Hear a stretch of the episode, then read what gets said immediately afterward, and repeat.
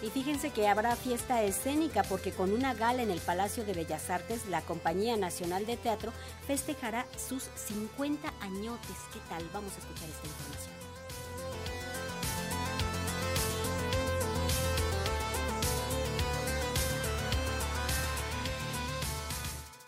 La Compañía Nacional de Teatro celebrará su medio siglo de existencia en el Palacio de Bellas Artes con una gala que incluye la representación de 14 fragmentos de sus montajes más representativos. Será este viernes cuando la gala festeje este aniversario de la Compañía Nacional de Teatro del Instituto Nacional de Bellas Artes y Literatura. La gala comenzará desde las 18 horas con la instalación de la memoria, con estas piezas de teatro inmersivo que ocurrirán en el vestíbulo del Coloso de Mármol y que darán cuenta de hechos históricos como la demolición del Teatro Nacional y el incendio del Teatro Principal.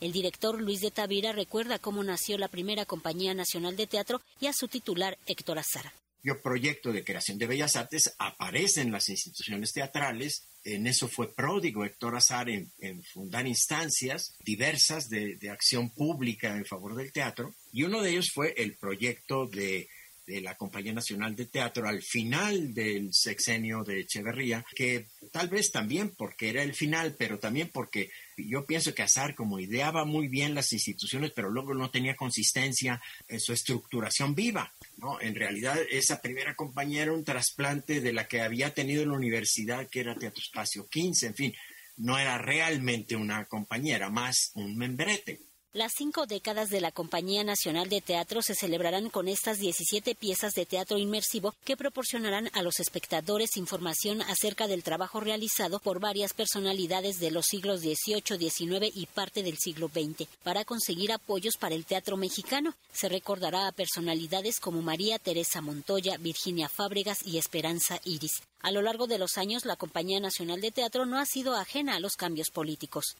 cuando se da el cambio y llega, eh, llega eh, eh, López Portillo, vienen de, Rusia, el que había sido embajador, que era Flores Olea, que en ese entonces estaba casado con la actriz que, fue Meche Pascual y su asesor cultural había sido Pepe Solé. Y ellos habían vivido un tiempo en, en Rusia y habían contemplado la, prodigiosa existencia de las compañías eh, públicas.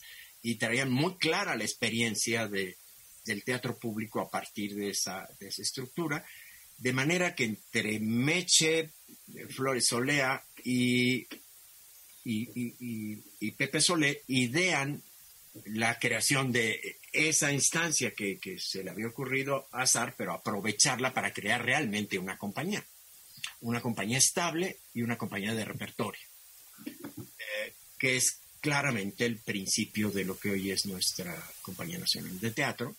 En la gala en el Palacio de Bellas Artes también se entregarán reconocimientos a sus fundadores, directores, dramaturgos y técnicos. Bajo la dirección artística de Luis de Tavira del 2008 al 2016, la Compañía Nacional de Teatro vivió un proceso de transformación que incluyó el fortalecimiento de un elenco estable. Hay una tarea que tiene que ver con la razón de ser de la estabilidad artística.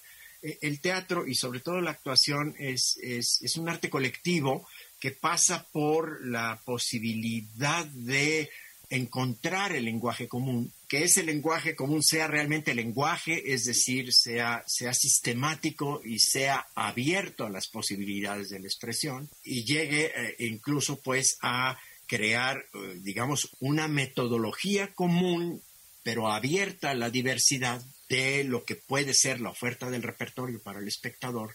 La gala para celebrar el medio siglo de vida de la Compañía Nacional de Teatro será este viernes a las 18 horas en el Palacio de Bellas Artes. Para Radio Educación, Verónica Romero.